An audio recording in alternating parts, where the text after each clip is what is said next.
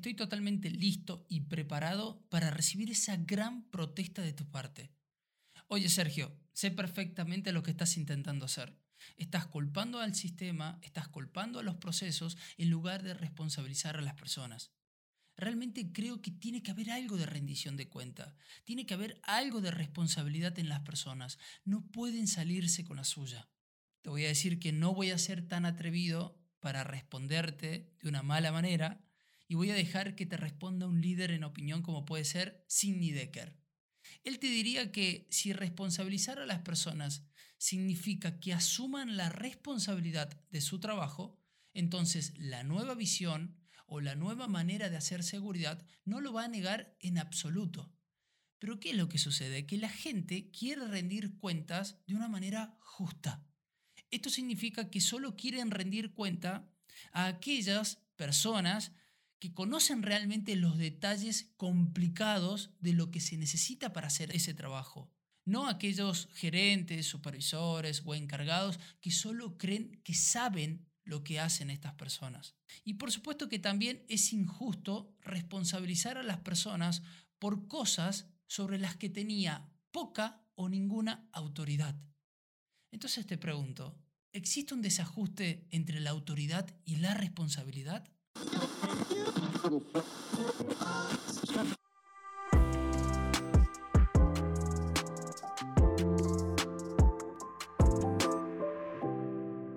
Muy buenas a todos, soy Sergio y esto es Ergo Hop, comprender el trabajo para transformarlo. Bienvenidos a un nuevo episodio en donde voy a hacer frente a tu gran protesta y que dejes atrás, por supuesto, ese enfoque antiguo de hacer seguridad. En mi opinión, cuando la persona hace su trabajo real, esta situación está llena de responsabilidades, discrepancias de autoridad, donde las personas tienen responsabilidad formal por obtener el resultado esperado en ese trabajo, pero no tienen la plena autoridad sobre las acciones y decisiones que los llevan a ese resultado. Y esto termina siendo en algún punto muy contradictorio. Responsabilizar a las personas, a la gente, está bien, pero debemos demostrar que las personas tienen la autoridad necesaria para cumplir con la responsabilidad que ahora nosotros les estamos pidiendo.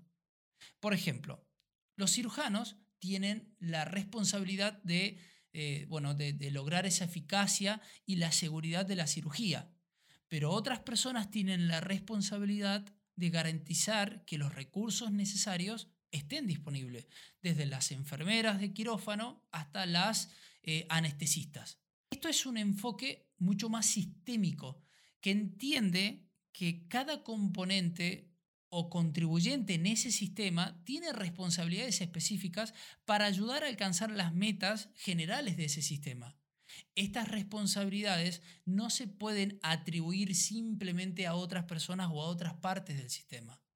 Por eso, en mi opinión, creo que tenemos la obligación de pensar en otras formas de hacer que la gente rinda cuenta o de responsabilizar a estas personas sin invocar esos mecanismos de defensa contra las personas.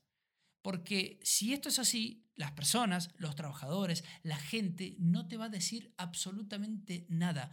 Va a empezar a ocultarte esos detalles de campo y eso realmente no beneficia a nadie. Si tenemos una situación que sucede de repente, de repente pasa algo, y nuestra primera expresión fue, ¿quién hizo esto? Esto la verdad que es inaceptable, es inaudito. En esa situación, en ese ejemplo, no estás permitiendo que las personas cuenten su historia.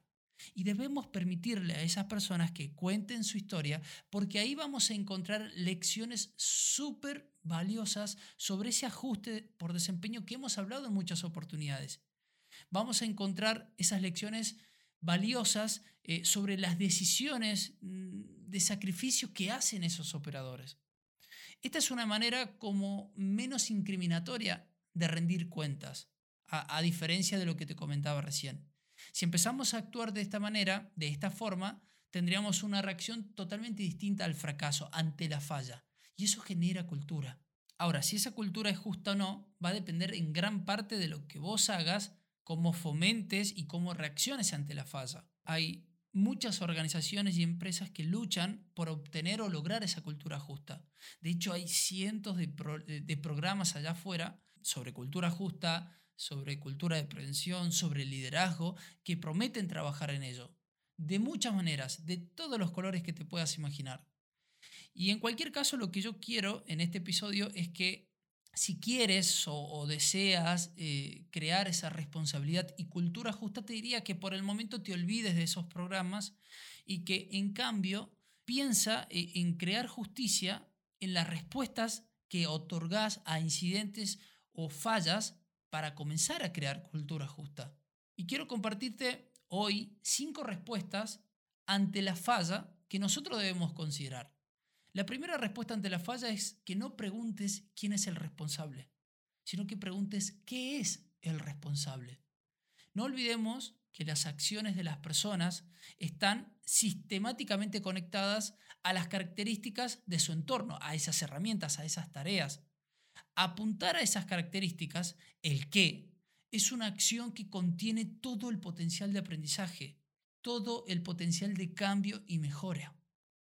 La segunda respuesta ante la falla es evitar juzgar si no conoces el trabajo real. Es lo que te decía recién, las personas quieren rendir cuenta a aquellas personas que conocen el trabajo real. Debemos asegurarnos de conocer todos los detalles complicados que tiene ese sistema de trabajo. Las reglas, las múltiples limitaciones, sus interacciones, antes de juzgar. Seas un supervisor, mm, un encargado, un gerente, no tienes el mismo conocimiento íntimo del trabajo al cual estás juzgando, que sí tienen esas personas involucradas. Y eso lo tenés que tener muy presente. En tercer lugar, debemos explorar un poquito más esa justicia restaurativa. Es una justicia que reconoce que existen múltiples historias y puntos de vista sobre las cosas que podrían haber salido mal, como también aquellas cosas que podrían haber salido bien. Esto fomenta el diálogo entre las personas involucradas y toda la comunidad trabajadora que se encuentra en esa empresa, en esa organización. Este tipo de justicia considera que las personas no vienen a trabajar para hacer un mal trabajo. En cuarto lugar, debemos empezar a reaccionar o dar respuestas entendiendo el concepto de rendir cuenta no en retrospectiva, sino en prospectiva, es decir, anticipar o tratar de pronosticar ese futuro. La rendición de cuenta en retrospectiva significa que vamos a culpar a las personas por eventos que ya sucedieron. La idea de, responsabilizar a alguien se usa generalmente para eso, para esos eventos que ya sucedieron. Y generalmente implica algún tipo de sanción. Pero esto ya no funciona. De hecho, el trabajo de campo o la experiencia te termina demostrando que esto motiva a otras personas a ser más cuidadosos con la información y con la divulgación. Ya no te van a contar absolutamente nada porque si lo tengo que hacer y me vas a sancionar, me parece que prefiero callar antes de contarte las limitaciones, los múltiples atajos, los ajustes por desempeños que hago en mi trabajo diario o cotidiano. Si en cambio nosotros vemos el acto de alguien como una representación mm, de un problema más organizacional, técnico, educativo. Entonces, la rendición de cuenta puede convertirse en una visión más a futuro, es decir, a prospectiva. Las personas no son el problema a controlar, sino la solución a aprovechar, y eso debemos tenerlo presente. Y en último lugar, debemos poner en marcha el apoyo a segundas víctimas. Las segundas víctimas son esas personas o practicantes que han estado involucrados en un evento que potencialmente hirió o mató a otra persona.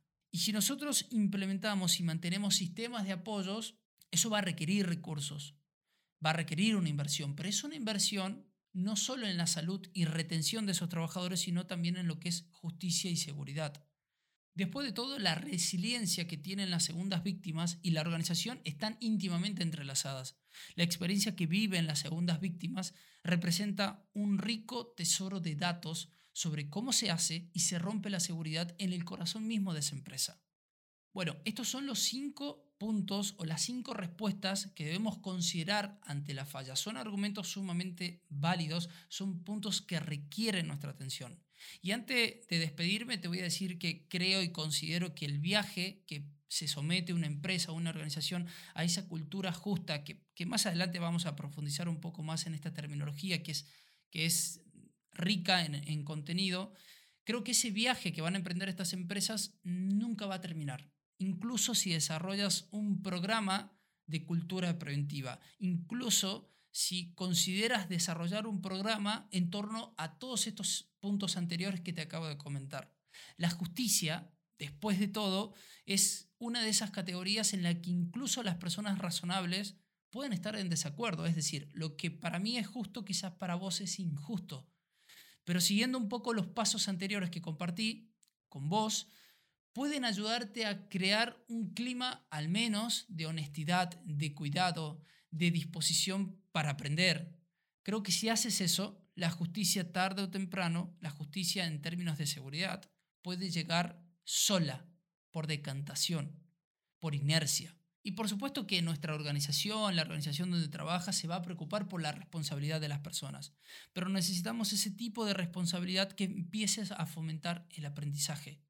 Esto no quiere decir que vamos a anular algún tipo de responsabilidad social de las personas y las vamos a sacar de apuro. No, queremos empezar a rendir cuentas, queremos empezar a aprender involucrando diferentes procesos de disculpa, de, arrepentimiento, de perdón. Ahora, esto no libra de culpa o le saca a la responsabilidad a las personas.